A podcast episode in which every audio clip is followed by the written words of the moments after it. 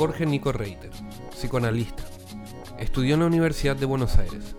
Fue docente en la Cátedra de Clínica de Adultos Cátedra 2 de la UBA y en el curso prolongado de posgrado en psicoanálisis del Centro de Salud Mental número 3 Arturo Ameguino. Actualmente es docente y supervisor en el posgrado del Centro 2. Fue miembro de la Sociedad Porteña de Psicoanálisis, de Letrafonía y actualmente es miembro fundador de la Cantera Freudiana. Ha publicado artículos en revistas y libros especializados. Es amante de la ópera, la música del romanticismo alemán, los buenos vinos y las calles de Roma. Siempre quiere volver a la Patagonia.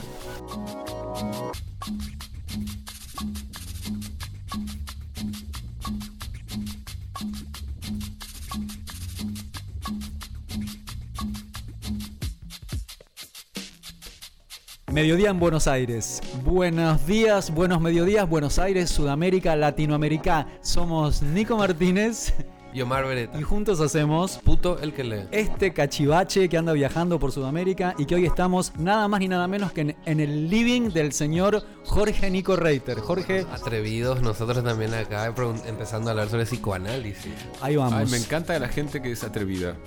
me aburre la gente que no se atreve. Así que no, yo feliz, feliz de estar acá, con que estén acá. Muchas gracias, bienvenido al, ¿A mi al casa? programa. Bienvenidos ustedes, re bienvenidos.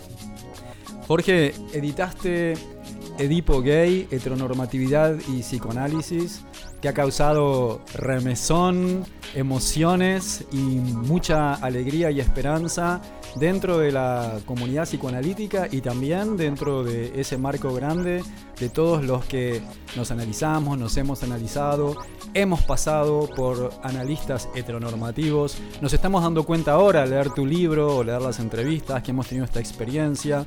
Bueno, en primer lugar, gracias por este trabajazo súper necesario. ¿Cómo es tu vida después de este exitazo? Mira, todo lo que decís es música para mis oídos porque me pasan cosas increíbles. Por ejemplo, eso que mucha gente me dice que se emocionó leyéndolo. Y eso para mí es lo más, que un libro de psicoanálisis emocione. Digo, bien, llegué. Claro, probablemente, o sea, mucha gente tipo, habrá identificado cuestiones dentro de su, de, de su historia de análisis. y habrá Obviamente. dicho, "Mm, acá, mira un poco, ah, entonces no estaba en realidad yo tan... Ese es el efecto más maravilloso que, que produjo el libro, respondiendo a la pregunta de Omar, ¿no? Ese que, ah, no estoy tan loco. Eso, digamos, es este lo que para mí corrobora, pues yo también, como lo digo varias veces en el libro, cuando vos estás alrededor de gente que respetás, que valorás que es, inteligente, y te dice, no, no es así como lo estás pensando, es difícil afirmarse en lo que uno piensa cuando, digamos, gente de tu entorno, gente con la que compartís muchas cosas, te dice, no estás sintiendo lo que estás sintiendo. Incluso puede ser un poquito enloquecedor. Uno de los efectos más fuertes que cambió mi vida el libro, la publicación del libro, es que tuve, no sé, enorme cantidad de corroboraciones de que no estaba loco, de que lo que estaba diciendo, y, además, a medida que la gente lo lee, cada vez me llega más información que corrobora las hipótesis del libro, digamos, la, la- o la hipótesis que tal vez la más importante, porque hay muchas hipótesis que se pueden revisar, pero que hay que el psicoanálisis no voy a decir que es enteramente heteronormativo, porque sería, no sería, sería injusto, pero que tiene ese sesgo heteronormativo bastante fuerte a veces. Retomando esto que vos decís, ya has dicho en el libro y en varias entrevistas que lo que hay que hacer es pensar de otro modo el complejo de Edipo y el complejo de castración, ¿no? De un complejo que no tenga este sesgo heteronormativo, como vos has dicho ya varias veces. Para beneficio de toda la audiencia y de los que estamos acá también, ¿nos podés dar una mini cápsula de qué es el complejo de Edipo y qué es el complejo de castración?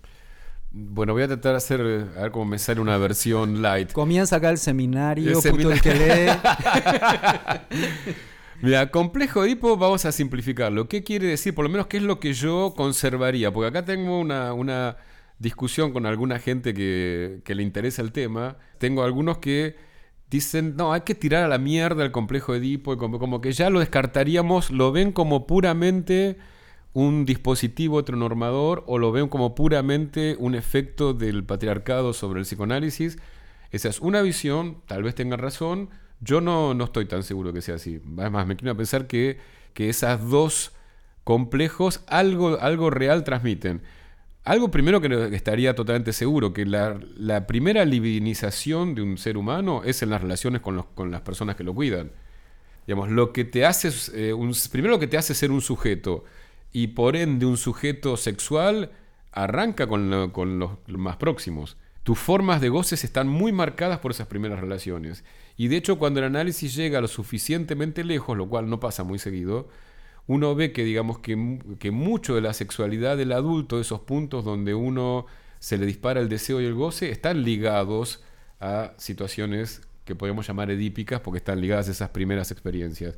¿sí? El problema para mí no está ahí en reconocer eso, en reconocer que quien te libidiniza es el otro o los otros significativos. Eso para mí sigue siendo válido. El problema es si creemos que, por ejemplo, como pasó en Francia con la discusión que hubo en Francia del matrimonio igualitario, si creemos que esos otros tienen que ser un papá y una mamá necesariamente, y que necesariamente la mamá va a cumplir tal función, el papá otro, ahí sí ya se vuelve un dispositivo, y lo es un dispositivo heteronormador, pero, pero también podemos pensar que si hay dos papás o dos mamás, también van a libidinizar de alguna forma a, ese sujeto por, por venir.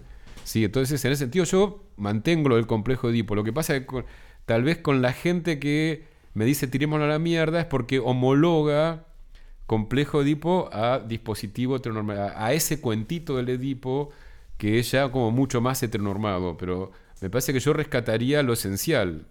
Complejo de castración es lo que me quema la cabeza en este momento porque son cuestiones que son muy difíciles de, digamos, uno piensa en su tiempo incluso piensa limitado por, por su propia subjetividad, por su propia manera de vivir la sexualidad, obviamente, que no es tan fácil salir de eso, por sus propias formas de goce, y también estás limitado porque son temas que, que la gente no habla. Para poder tomar una posición respecto del complejo de castración, la pregunta sería, la pregunta que estaría en juego ahora es, ¿es una fantasía freudiana el complejo de castración o es algo que no es solo una fantasía freudiana? ¿sí? Yo me inclino a pensar que no es solo una fantasía freudiana, pero es muy difícil hacer una afirmación taxativa.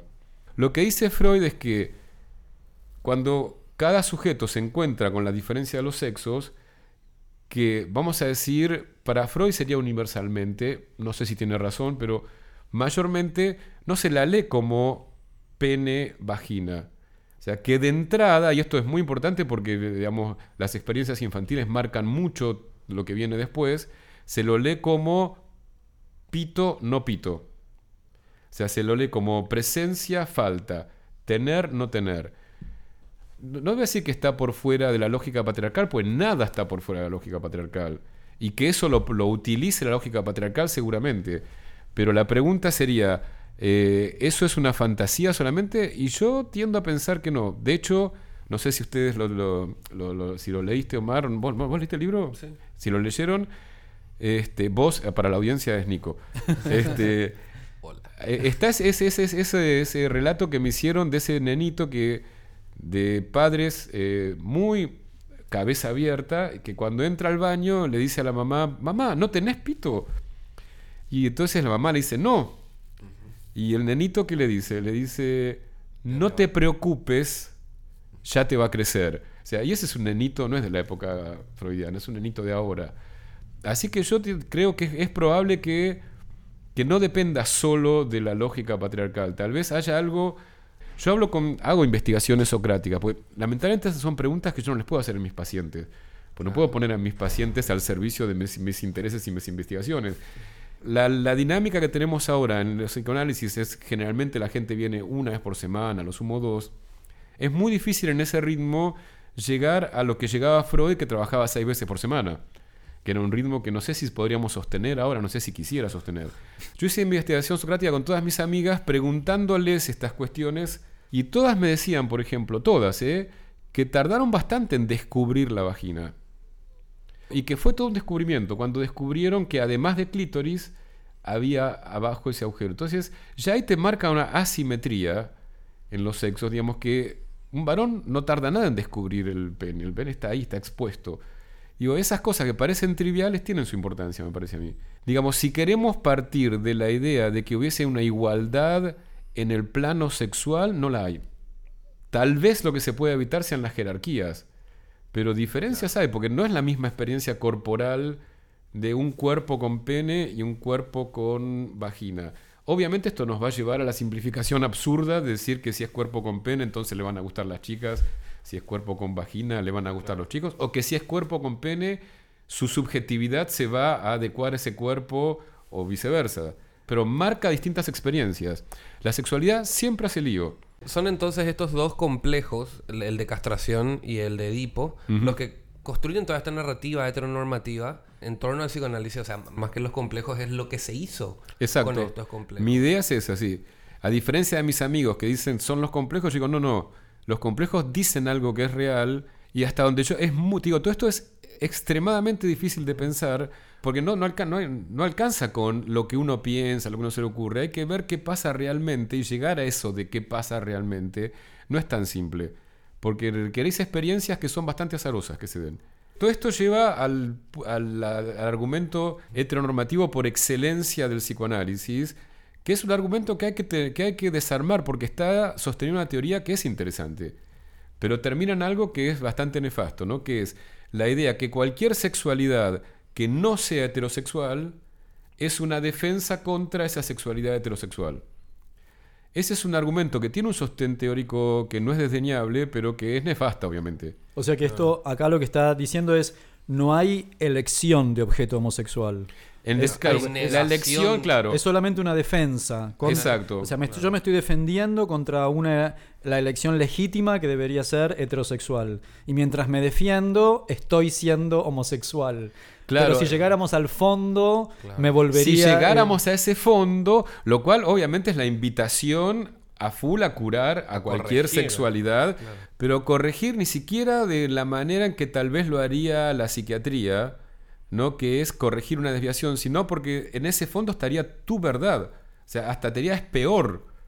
Es peor porque, porque, es más, porque toca algo mucho más delicado. Es decir, finalmente llegaríamos al fondo no porque te tendría que corregir algo que comportamentalmente te salió mal, sino porque en ese fondo llegaríamos a tu verdadera verdad, que es que en el fondo Todos. todos, somos este, una vez que asumimos nuestra, nuestro Claro. complejo de castración, desearíamos de la misma forma. Lo cual, francamente, es, sería muy extraño. ¿no? Es un argumento que si uno lo piensa, si uno lo piensa de este modo, que me costó un- muchísimo pensarlo así, pero una vez que lo pensás así, es, es un delirio.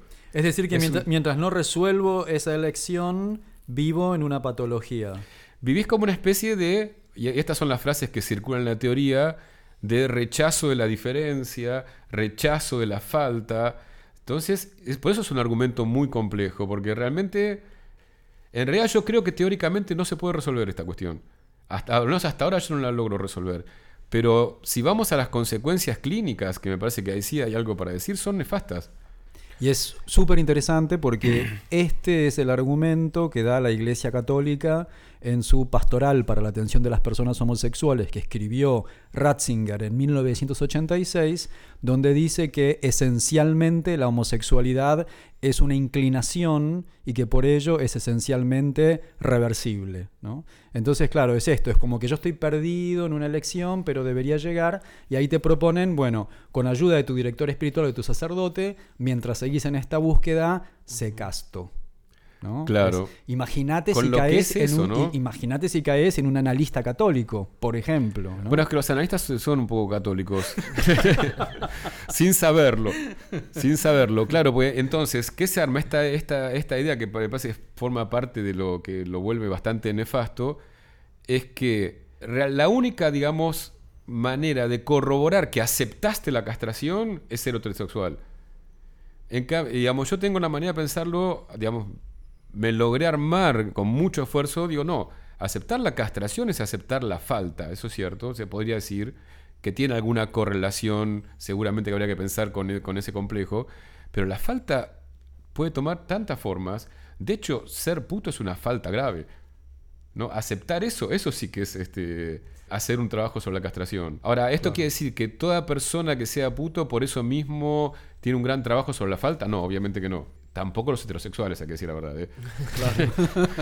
Digamos, si vamos a decir como que aceptar la, la falta es aceptar la muerte, la limitación, la- la- la- los imposibles, no veo que los heterosexuales tengan un privilegio muy marcado al respecto.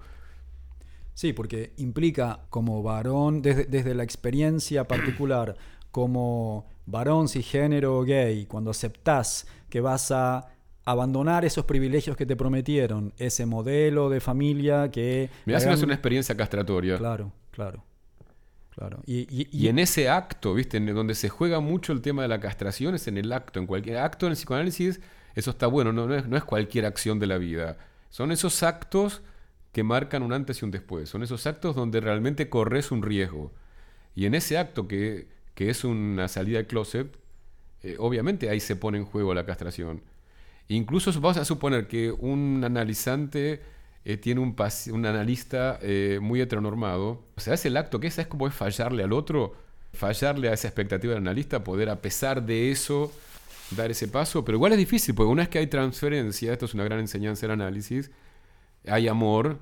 Y te- mira, el otro día cuando presenté el libro en la UBA, que me invitó una gente divina que se llama Motor Psico, que es una, una agrupación de estudiantes de- que tiene así unas propuestas repiolas, entre ellas la propuesta que me parece tan importante, que es de cambiar el programa de estudio de psicología. ¿Saben cuántos años tiene el programa de estudio de psicología? 30 años. En 30 años, mira todo lo que cambió todo. Hace 30 Claro. años que es el mismo programa. Es patético y tiene que ver con la religiosidad que cunde en, Claro. en la psicología, en Sí, el psicoanálisis. Entonces se acercó una persona que, había, que me había escrito. Fue las tantas personas que me escribieron. Sobre todo, digamos, me escribió gente de mucha, de mucha gente de distintas características. Pero a mí lo que más me emociona y lo que más me, me hace sentir que, que la carta llegó a donde era más urgente que llegara es cuando me escriben analistas o estudiantes de psicología gays. Y este había sido un, analista gay que me escribe para decirme que, digamos, que el libro le había servido, que le había abierto la cabeza, y lo mismo que decíamos antes. Ah, no estoy loco. Ah, no estoy solo. Y me dijo algo que, viste, decís tal cual. Me dice, se acerca a saludar al final de la presentación y me dice, a mí esta facultad me demoró un montón la salida del closet. Y a mí me pasó exactamente lo mismo. O sea, la facultad no jugó, o sea, algo dice eso, ¿no? Que una facultad de psicología Claro. bueno, vos me contabas de tu propia experiencia con tu analista, ¿no? Advirtiéndote o, ¿cómo diríamos? Poniéndote un warning de ojo, ojo con Sí, salir del cu- closet. cuando yo estaba en análisis ah, viendo, bueno, estoy por salir del closet, voy a hablar con tal amigo cercano, voy a empezar a hablar con personas, era cuidado porque es un arma muy poderosa que vas a poner en manos de esta persona que la puede usar en tu contra. ¿no? En el contexto era razonable lo que estaba diciendo, ¿no? Pero, Pero no. En, en- en las- en la situación política, económica, etcétera, que se vivía, pero no es lo que. Pero no, tal cual. Pero no, pero un analista está para acompañar los actos de la persona que se viene a analizar, no está para, para tener miedo, para tener más miedo que la persona que se va a analizar. Y en ese caso era, era debe haber sido una especie de mezcla de miedo y debe estar en juego esta idea de que no, digamos, pues llegamos, lleguemos hasta el fondo donde seguramente vos no sos gay. Cuando vos aceptes la falta, ¿sabes qué? Claro, claro. También yo, yo viví la experiencia de antes de que existieran los sistemas de geolocalización de citas, un analista me decía, claro, yo no podía dar el teléfono de mi, de mi casa porque vivía con mis padres, entonces daba el teléfono de mi trabajo.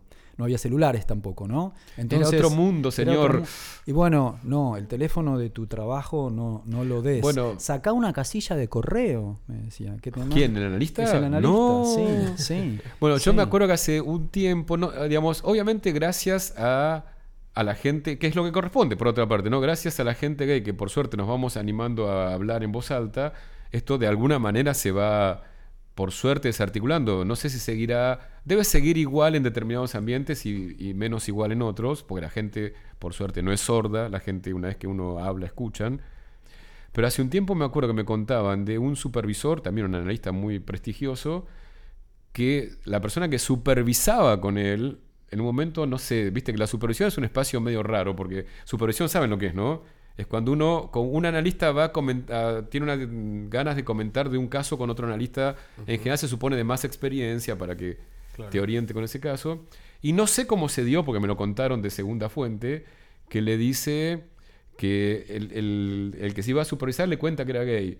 Y el supervisor le aconseja que no lo diga en ningún lado, de, en ningún lugar del ambiente psicoanalítico. O sea, en vez de, de- en vez de o callarse la boca, ¿viste? ¿Por qué tenés que opinar? Claro. Claro. O decirle en todo caso, hacer lo que se te cante el orto. No, le dice, no, no, no, no, no, lo mismo, la advertencia. Claro. No te conviene. Ah, después puedo contar otra. Tiene que ver y no tiene que ver. Pero me acordé, hice el- la asociación por supervisión.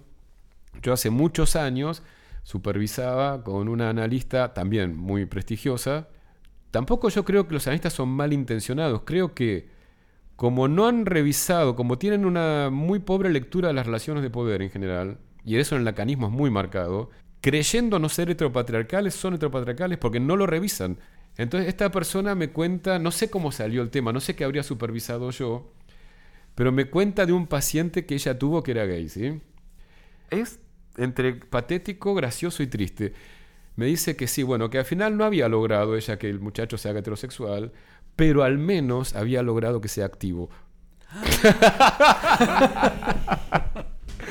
Bueno, esto, esto abre un enorme capítulo sobre que acá en Puto el que lee hablamos mucho, ¿no?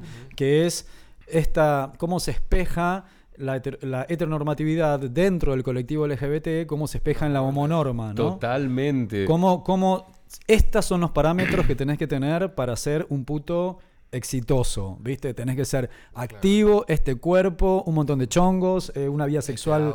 eh, Bueno, yo no encajo en ninguna de esas, por ejemplo. es interesante esto y No, pero el cómo sufrimos, ¿no? Como E- ese es un tema que está re grosso para pensar porque hay mucha gente gay que la pasa mal por la heteronorma. Nos doy este changüí. Creo que como colectivo estamos recién empezando, o sea, tenemos tanta historia por recorrer de armar formas nuevas o, ir armando formas de re- vínculos sexo, sexo afectivo, forma de sociabilidad. Estamos empezando y estamos empezando viniendo de experiencias muy traumáticas. Todo eso, si uno lo piensa a nivel psicología individual, lleva muchísimo tiempo rearmarse después de no solamente años de silencio y de represión, tuvimos la, la peste del SIDA, que fue algo tremendo, que dejó marcas tremendas. Generaciones literalmente diezmadas y sin... habían pensadores, luchadores, o sea, tipo, ahora como que se... Estamos hablando post 90, post 2000 y ni tanto otra vez. Está empezando a componer todo ese entramado de pensamiento en homosexual, gay. ¿verdad? De lucha, de historia. Claro. Y muchos de los que iban a ser nuestros líderes o, o nuestros grandes ayudas a comprender y a mover se han muerto, ¿no?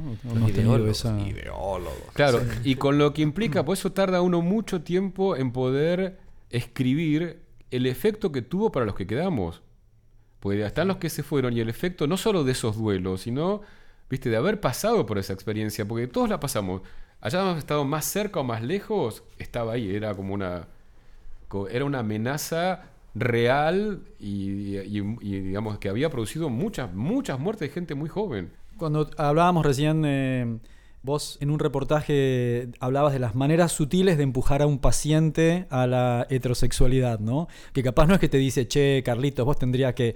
Pero No es, tan, no es tan literal como tonalista diciéndote que, que saques la casilla de correo. Claro, pero esta- eh, como estas maneras sutiles, ¿no? Y vos ahí, por ahí en una de esas entrevistas hablás de la, de la diferencia anatómica demasiado resaltada que hay y que como que siempre hay diferencia en la relación erótica, ¿no? Que no tiene que jugarse solamente en lo Por anatómico. supuesto. Y nos encantó esto, te queríamos... eh, Claro, es que ¿quién busca a sí mismo? O sea, al mismo tiempo yo diría, todos buscamos a sí mismo, pero al mismo tiempo no.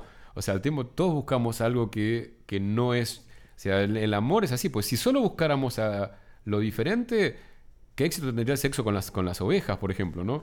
Porque eso realmente es buscar la diferencia. Ahora, si solo buscáramos lo mismo, seríamos, ah, digamos, cada uno hará su propia composición de cómo busca lo diferente, lo mismo, pero yo ni en pedo, o sea, no creo que nadie busque lo mismo en la vida erótica. Siempre buscas algo que... Que te valide, en todo caso. Sí, y además que, mm, eh, como soy psicoanalista, tengo cierto prurito en decir que te complemente, porque, digamos, no quiero darle la idea de... Porque en algo tiene Ahí está razón. lo que falta de nuevo. Claro, el, no, no solo eso, porque digamos, hay una idea en, en Lacan que esa sí está muy buena, que nunca esa complementariedad es lo que uno espera, ¿viste? Nunca es que la esfera se cierra perfectamente Eso es cierto. Bien. Bien. No es así. Super Hola, la tema, media naranja, por destrucción favor. del amor romántico. Y no solo eso, que busca, querer eso y no hacer el duelo de eso te lleva a que cada vez es peor. O sea, te va mucho mejor cuando, por lo menos, no sé, la experiencia de lo que yo veo y mi propia experiencia, cuando uno acepta que, bueno, que no va a haber ese media naranja. O sea, una, como si digamos, eh, naranja y limón, poner esa una cosa que. Pero, pero no buscas lo mismo. Le- siempre estás buscando lo hétero en el otro. Y también, y también lo mismo, porque alguien que, que no tiene ninguna relación con vos, ¿cómo haces relación? ¿No?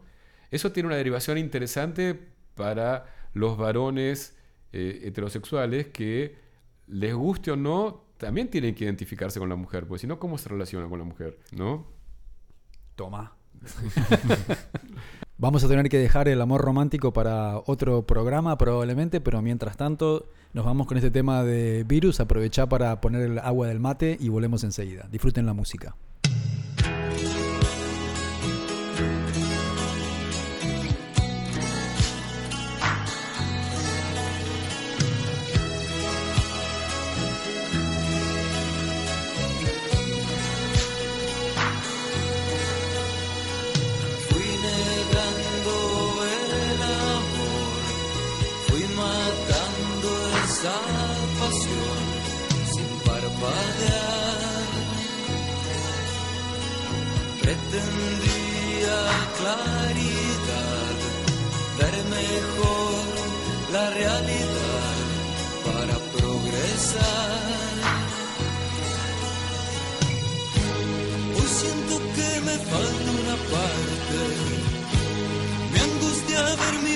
Palpitante. Mis horas van quedando vacías, casi sin pasar. Todo el tiempo quiero estar enamorado. Y sin embargo, no sé dónde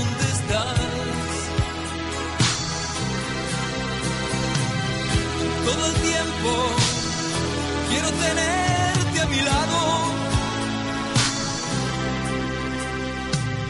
Y sin embargo, no sé quién serás.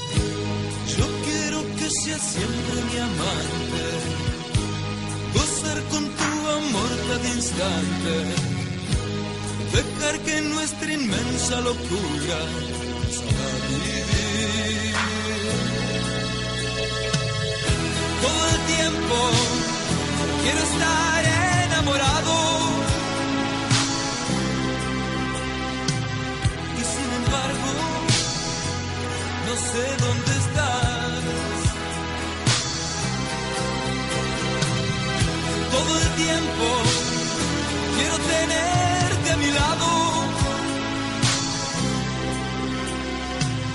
Y sin embargo, no sé quién serás.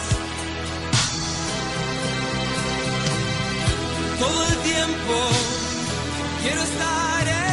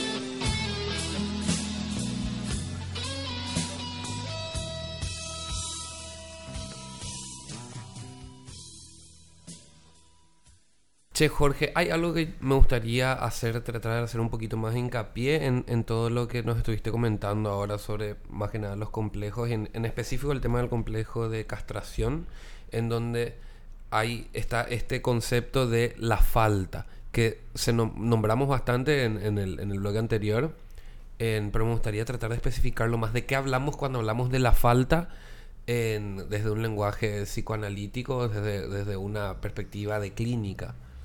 Dale, además castración, mirá la palabra que le damos, ¿no? Es como fuerte.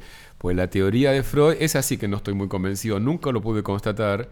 Sí puedo constatar que es muy común, como te decía, y tal vez generalizado, y tal vez universal, no lo sé, que la diferencia sexual se la lea como hay pene, falta pene, ¿sí? Ahora, Freud va más lejos y dice que el niño, la niña, es en la teoría de que falta porque lo castraron. Nunca pude llegar a corroborar yo personalmente que esa teoría exista. Sí la angustia que produce esa, cierta angustia que puede producir al menos esa, esa diferencia sexual. Lo que pasa es que más después, sobre todo en el psicoanálisis lacaniano, castración empezó a significar cada vez más la relación a la falta en general, no solo a la falta de pene en la mujer, que digamos, la falta de pene en la mujer obviamente es una interpretación, la mujer no le falta el pene, la mujer tiene vagina, es una teoría sexual infantil para Freud, pero que marca mucho la subjetividad, ¿sí? Entonces, cuando empezó a significar la falta en general, obviamente es muy fácil poner el concepto de castración en relación al deseo, ¿no? Porque deseos, uno desea lo que le falta, lo que lo tiene, lo disfruta o, no le da bola o, se queja, pero digamos, la, la falta está en relación al deseo. Y ahí, digamos, obviamente tocó una cuerda muy fuerte de la subjetividad de Lacan, porque realmente el tema de cómo cada uno se relaciona con la falta y con otro tema contiguo que es la pérdida, va a, determinar mucho, mucho tu, tu subjetividad, porque es, es como muy clave en la vida qué haces con las pérdidas y qué haces con las faltas. O sea, qué haces pues de- desde melancolizarte hasta, no sé, escribir una canción. O sea, puedes hacer tantas cosas con la falta. Algunas son como más vitales y otras son como más, más tanáticas, digamos. Pero, digamos, el concepto se extendió ahí. El, problema que se arma en lo que yo trabajo en el libro es el que dijimos en el primer bloque, que ahí la falta queda en algunas partes del discurso psicoanalítico, no en todas, hay que decir la verdad, pero a veces queda demasiado homologado a aceptar esa diferencia, pero aceptar esa diferencia queda homologado a desear heterosexualmente. Ahí se arma el problema, pero que el tema de la falta es fundamental en la vida de cualquiera, no tengo la menor duda. Sí, eso, en eso. Además, creo que cualquiera que se ponga a pensar un poco se da cuenta, digamos, que cómo lo marca el tema desde, no sé, desde la gente que vive insatisfecha. Hay gente que vive insatisfecha y a quién no le ha pasado que se fija más en lo que no tiene que en lo que tiene, ¿no? Es una actitud bastante común que caga bastante la vida. Yo creo que un análisis, una de las definiciones que yo tengo, ¿no? De que un análisis funcione, es cuando uno empieza más a disfrutar de lo que tiene que a quejarse de lo que no tiene. ¿no? La, la queja es una de las cosas más propias de lo que yo llamaría la neurosis y como, bueno, es una actitud que no honra la vida, ciertamente, ¿no? Pero bueno, pero hay que poder salir de ahí porque a veces no, no es tan fácil correrse de ese lugar. Porque implica lo que decíamos en el primer bloque, actos. Y en esos actos implica riesgos. Y en el riesgo está el riesgo de la pérdida. Es más, está la certeza de la pérdida. Porque en un acto siempre perdés algo. Cuando tomás un camino, perdés el otro. Ahora, lo que pasa es que una vida sin actos, que es bastante común, es una vida absolutamente mediocre, como supuestamente más segura, que también es mentira, porque la inseguridad te puede venir de cualquier lado, pero aburrida, ¿no? Jorge, Edipo Gay, heteronormatividad y psicoanálisis. Vas por la segunda reimpresión. Y ahora está por salir una nueva edición con cambios, ¿no es cierto? ¿Nos podés contar un poco Sí. qué, qué podemos esperar en la... Mira, primero que sí, es cierto, esta edición está eh, casi agotada. La primera edición para está agotada. La se hizo una segunda reimpresión y voy a hacer, estamos armando con el editor y con la editorial una segunda edición que va a ser corregida y ampliada. Es mucho más ampliada que corregida. O sea, corregí algunas cositas que, que digamos que las pensé de otro modo, pero bastante mínimo. Pero lo que para mí lo importante es que tiene, va a tener un epílogo que da cuenta de los efectos, algo de lo que hablamos en el primer bloque, da cuenta de los efectos que produjo la primera edición y que, como les decía en el primer bloque, en alguna medida me parece que ratifican y resignifican lo que dice el libro. O sea, el- mi lectura, después cada uno cuando lo lea hará su propia opinión, ¿no? Pero es que lo que produjo el libro confirma las hipótesis del la libro, por lo hipótesis menos la hipótesis central, que es que existe una heteronormatividad en el psicoanálisis, no que sea enteramente heteronormativo, eso yo siempre lo digo, ¿no? Pero que eso existe, además con todas las cosas que hemos contado acá, queda clarísimo. Y generó, generó mucha resistencia la existencia de este libro.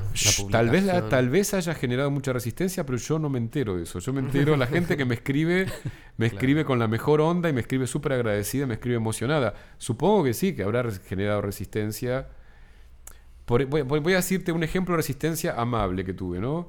Hay una persona que, digo, se tomó un trabajo de lectura, pero no sé, amor que me, que me da el trabajo de lectura que se tomó, me escribió eh, varias páginas sobre el libro, pero lo que se trae, digamos, lo que dicen todas esas páginas es todo esto ya estaba en Lacan. Claro. Y no es verdad, no estaba en Lacan. O sea, por eso además no podemos pedir que Lacan o no importa quién haya pensado todo, digamos. Además hay elementos que tenemos nosotros para pensar ahora que no los tenía Lacan. Claro, por Eh, una no es que no tenía material, o sea, elementos. una cuestión histórica, Exacto. contextual, o sea, no, es- no es Exacto. necesariamente Gra- gracias que ya pensó todo eso, que fue un montón y Claro. que, que adelanto en su época, ¿no? Ah, pero sí me enteré, y esto estuvo interesantísimo, que, que hubo gente que llamó al editor para decirle, esto literal, ¿eh? SIC, que era un escándalo que haya publicado ese libro. Y gente de peso, ¿eh? Y que, como se dice, y que cómo, quién era yo para criticar a Lacan. No sabía que que tener un grado para poder pensar, ¿viste? Que sin, sin un grado universitario no está, no está autorizado a pensar. Pero cuando me dijeron eso, yo dije, vamos por el buen camino. O sea, O sea, Lacan es medio conocido de- dentro de las de- dentro de, de las corrientes teóricas como uno de esos pensadores que son casi intocables, ¿no? Y O sea, especialmente- no existe el Marx, pensador Freud, intocable. Lacan, ¿no? Sí, pero- pero Esa es una actitud en la vida. No hay pensador intocable. No No, existe. Totalmente. O sea, esa es la- ahí es donde se armó la religiosidad y ahí es donde dejaste de pensar. Pero hay un fenómeno, hay un fenómeno interesante que tiene que ver con esta hiper situación de hiperanálisis que existe particularmente en la ciudad de Buenos Aires, ¿no? Sí, Entonces yo creo que, muchos se arrogan una veces en paternidad. paja analítica, sí, sí. Sí. Eso- A, eso ve- mismo, a sí. veces los pacientes vienen con el miedo, tal vez fomentado en otros análisis, no lo sé, de que el análisis, o, o el prejuicio, mejor dicho, entre miedo y prejuicio de que el análisis es cada vez pensar más. Yo creo que es exactamente al revés. El análisis es cada vez acercarte más a los actos. O sea, Claro. pensar todo el tiempo más, eso es la neurosis obsesiva, no es, no es la meta de un análisis. Aunque termina siendo el efecto de algunos análisis, pero no es la meta de un análisis. El análisis es no no pensar, no pensar al pedo. Y no, sobre todo, evitar el pensamiento que está para frenar los actos. claro, surfear los actos también. Tampoco quiero hacer una dicotomía que es o pensamiento o acto, porque no es real, no es que tenés que o pensar o actuar. Claro. Pero hay cierta forma de pensar que lo único que hace es frenar los actos. Bueno, ya lo plasma tan genialmente Shakespeare en Hamlet, ¿no? Cuando dice, como dice Hamlet, algo así como a los primeros matices del pensamiento ya deja de ser acción, claro. Eso no es para cualquier pensamiento, ¿eh? Pero hay cierta manera de pensar que sí, que es simplemente, generalmente que se eh, instala en la duda y chau, viste, la duda te puedes quedar ahí literalmente Claro. toda la vida. Jorge, en el prólogo a la, a la nueva edición que tuvimos el privilegio de poder leer, mencionás a Rita Segato, que es un personaje muy querido, muy querida en este programa. Ella dice por ahí que estamos, en realidad que seguimos, en la prehistoria patriarcal de la humanidad. ¿no? Esta- es una página que nunca se ha cerrado. Bueno, de- aquí la necesidad, la urgencia y quizás las reacciones en contra de, Ujú. de- de- de tu libro. Y ella eh, todo el tiempo está planteando cultivar el arte de pensar en conversación, ¿no? Como construir parámetros de calidad propios y pautas de evaluación que no traicionen nuestras idiosincrasias. Nos estabas hablando fuera del aire hace un momento respecto del nuevo libro.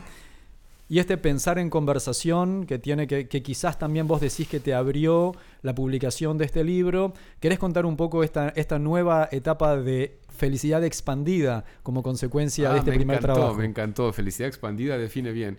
Primero me, me- me hace. Me resuena esto que comentario que decís de Rita, que no lo tenía presente.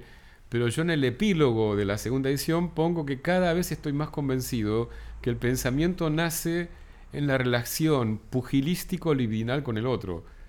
Es en eso entre luchar con el otro y, y amar con el otro. El pensamiento nunca nace de un, de un ser solo que saca el pensamiento. Aún ese, esa relación con el otro puede ser a través de libros. Pugilístico libidinal, tenemos que hacer un podcast libidinal. especial sobre ese tema, me encantó. o sea, Eso está buenísimo. Totalmente. En eso amo tanto, me encanta Platón, en esa cosa que es tan teatral, ¿no? Como muestra que el pensamiento se va gestando ahí, ¿no? Se va gestando entre. Y yo, yo claramente mis ideas, siempre antes de escribir lo que sea, siempre me junto con amigos eh, que les interese el tema a pensar, porque yo me doy cuenta lo que pienso hablando con otros. Sí, Recién ahí lo re. empiezo a tener más claro. Y el nuevo libro que, digamos, yo re caradura, hablo del nuevo libro, no escribí una sola palabra todavía, pero lo que quiero escribir, ya tengo el título. El título se va a llamar Salir del Closet. El libro se va a basar no en una investigación solo teórica, sino que lo que tengo van a hacer, y así si hay interesados acá que se comuniquen conmigo, por favor, quiero hacer entrevistas, pero en profundidad, sobre la experiencia closet de, ca- de- de gente de lo más variada. Me interesa, cuanto más diversas sean las entrevistas, cuanto abarque el espectro más amplio, mejor sería para verlo como distintos ángulos. Obviamente va a haber un ángulo que va a ser el más fuerte mío, que es la experiencia subjetiva, porque como soy psicoanalista, a mí lo que no solamente lo que más me interesa, sino lo que tengo más herramientas para pensar es como experiencia subjetiva. Pero obviamente es al mismo tiempo una experiencia social, es una experiencia que tiene muchas variables súper interesantes. Digamos que es el libro que me hubiese gustado leer cuando yo era adolescente, que me hubiese facilitado tantas cosas. Entonces, bueno, no puedo dárselo a leer al adolescente que yo fui, pero puedo dárselo a leer y uno un poco se cura, ¿viste? Cuando de alguna manera le lleva a otro la medicina que uno no tuvo, es como curativo para uno. Y cada vez que me- alguien me dice que mi libro lo alivió, a mí me alivia. Y es muy necesario. En algún episodio hemos hablado con el poeta paraguayo Edu Barreto sobre esto de que no existían antologías de ficción o de poesía LGBT en una época, porque no se podía escribir sobre eso, y esas antologías se iban creando en la almohada. Conocías a alguien, se quedaba a dormir, o te ibas a la casa del otro y te contabas, ¿estás fuera del closet? No, está fuera te contaba una historia, ¿no? Y esas historias iban quedando en nuestras mentes, en nuestras cabezas, pero todavía no estaban las condiciones materiales para ponerlas en papel. Así que el hecho de pensar en el proyecto Lesboteca de Anita Vallejos, en el proyecto de pensar en de tu libro sobre la salida del closet, da esperanzas de sentir, bueno, estamos teniendo una genealogía, estamos teniendo nuestros referentes, estamos pudiendo construir y seguir escribiendo sobre esto. Claro, y, y esto que me parece que es el espíritu, por lo que entendí de la lesboteca, que es generar un saber colectivo. O sea, que lo, lo que la experiencia de, de cada uno, que obviamente está buenísimo, va a ser distinta, enriquece la experiencia de los otros. Y enriquece sobre todo, que es el punto que creo es el más clave, las posibles futuras experiencias. O sea, Porque también de cierta forma es encontrar esas experiencias en lo previo también, inclusive, o sea, tipo porque como esta corriente de, de poesía que en la época en la que estaba era imposible ser muy explícito en torno a una identidad homosexual o un deseo homosexual, encontraban sus propias formas de relatar eso que codificados, que es de cierta forma también la forma en la que muchos de nosotros hemos vivido, tipo en Paraguay por lo menos habían como que códigos que tenían más que ver con el hecho de los encuentros sexuales, tipo que te ibas a, a- a lugares y vos sabías que si tenía un pucho apagado, que lo, escuché la- la- eso, del pucho apagado Sí, como, sí, sí. como tip. Una vez hablando fuera del aire con esto, con Gael Policano Rossi, hablaba de la ciudad invisible, ¿no? Todas esas marcas que solo los, nosotros, nosotros sabíamos cómo era, pero que no era visible al resto de la comunidad, ¿no? Todo eso es la lógica del closet. Y, la- y lo, lo que llama Kosovsky y Servi, viste, la epistemología del Sí, closet. sí. Sí. En las entrevistas que te han hecho a partir de la publicación del primer libro, es Ya está, lo, interesante. lo estamos haciendo existir al segundo, conste. Es interesante el acento que vos ponés en este reconocimiento de la dimensión política de la sexualidad. Creo que podemos ir eh, empezando a pensar en, en redondear esta entrevista en que, bueno, nos damos permiso para hacer lo que se nos había prohibido, ¿no? Y que en el análisis encontremos las armas para lograrlo. Claro. Nos damos permiso y nos ganamos ese permiso. Colectivamente, ¿no? No solo cada uno, porque eso solamente es colectivo. Me hicieron pensar, con esto que hablaban recién, ¿no? De otro mundo donde no había casi representaciones de la homosexualidad. Y hay que entender qué distinto es, producirte como sujeto cuando nada te representa tu forma de amar. O sea, es, muy extraño. Y me acuerdo que una de las primeras películas que vi que me voló la cabeza, obviamente, en las primeras películas que aparecía que existía, que podía existir un deseo que no fuera heteronormado, era Muerte en Venecia. No sé si ustedes la, la han visto. sí, sí. Y leído. sí, Claro, no, sí, es que esa, mira, es increíble la película, es increíble el libro y es increíble la ópera. Britten hizo una ópera increíble sobre Muerte en Venecia. Y yo estaba en un mundo y tenía una cabeza tan heteronormada que la primera vez que la vi, la fui a ver con una amiga, toda la película creí que Tacho era una chica. O sea, y cuando salgo me dice, era un varón. Entonces la resignifiqué toda y la volví a ver, no sé, tipo tres veces cuando en un momento que yo no iba al cine ni en pedo a ver una película tres veces, ¿viste? Uno veía la película una vez. Y vivo en un mundo tan increíble y tan hermoso que hace dos días la estuvimos viendo acá con mi hija, que le encantó la película.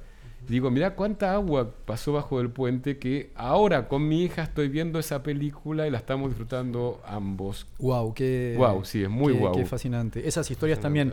También esto, ¿no? Yo me acuerdo la primera escena remotamente homoerótica que vi en el cine, que registro, fue Expreso de Medianoche. Pero Ah, claro, tremenda. pasaba en una cárcel, ¿viste? No, en una cárcel Igual- en ah, Turquía, igual ¿no? yo me calenté mal, yo me calenté ah, mal pero con ¿quién- esa película. ¿Quién no? Pero, o sea, estaba permitido porque era una cárcel en Turquía, ¿no? Es como que, bueno, Claro. las posibilidades de reproducir Capaz eso Eran un poco- eran un poco, había que irme, irme lejos. Pero me acuerdo que otra que quizá fue la que más me pegó es esta, mm, esta película que hicieron sobre la novela de Forster que se llama Maurice. Y en esa película, estos dos hombres que se enamoran, que tienen un vínculo, y él creo que viaja a Francia a analizarse para poder hablar de esto. Ah, mira, tipo, Y- ya había analistas en, ese- en esa novela. y, y ahí, o, o hablar con un médico, y en un momento él le está contando la experiencia de esto que le sucede, de sentir eh, deseo por, por otro hombre, y dice, es como caminar sobre un volcán.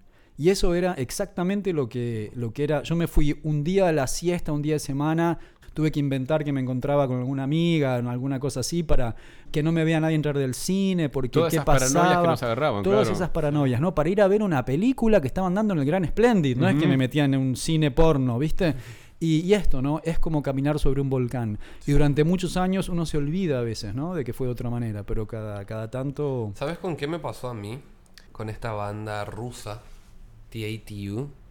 Estas de dos chicas lesbianas. Construyeron toda su imagen en torno a, bueno, somos dos chicas y nos queremos. Y yo me acuerdo la primera vez que vi el videoclip, yo tenía 11 por ahí, en MTV. Yo no entendía. eh, Pero entonces eso es un hombre. Y esa es una chica. Y se Va, están ves, te pasaba como a mí, creyendo que Tacho era un- Claro, una, chica. Y después, lo que Sí. hacía era quedarme todas las noches esperando a que vuelvan a pasar el videoclip.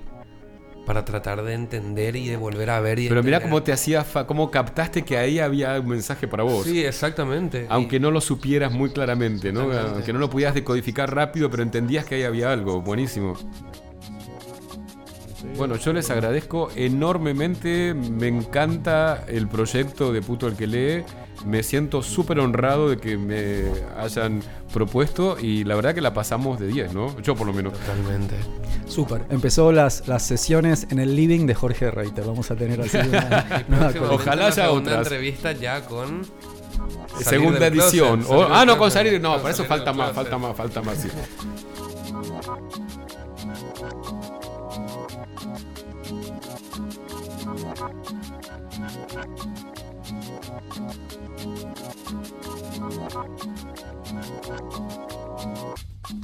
Vamos a terminar. Somos Nico Martínez Y Omar Beretta. y juntos hacemos el programa Puto el que lee. Suscríbete a nuestro canal de podcast. Los links a autores, músicas, videos y otras cosas chulis y puretes que se mencionaron en el programa los colgamos en nuestras redes. Seguinos en Facebook y Twitter, arroba puto el que lee 108. Ahí también podés mandarnos la info de tu novela, poemas, obra de teatro, perfo, concierto o gacetilla de prensa que quieras difundir. Y también acciones de defensa de nuestros derechos, info sobre HIV, etc.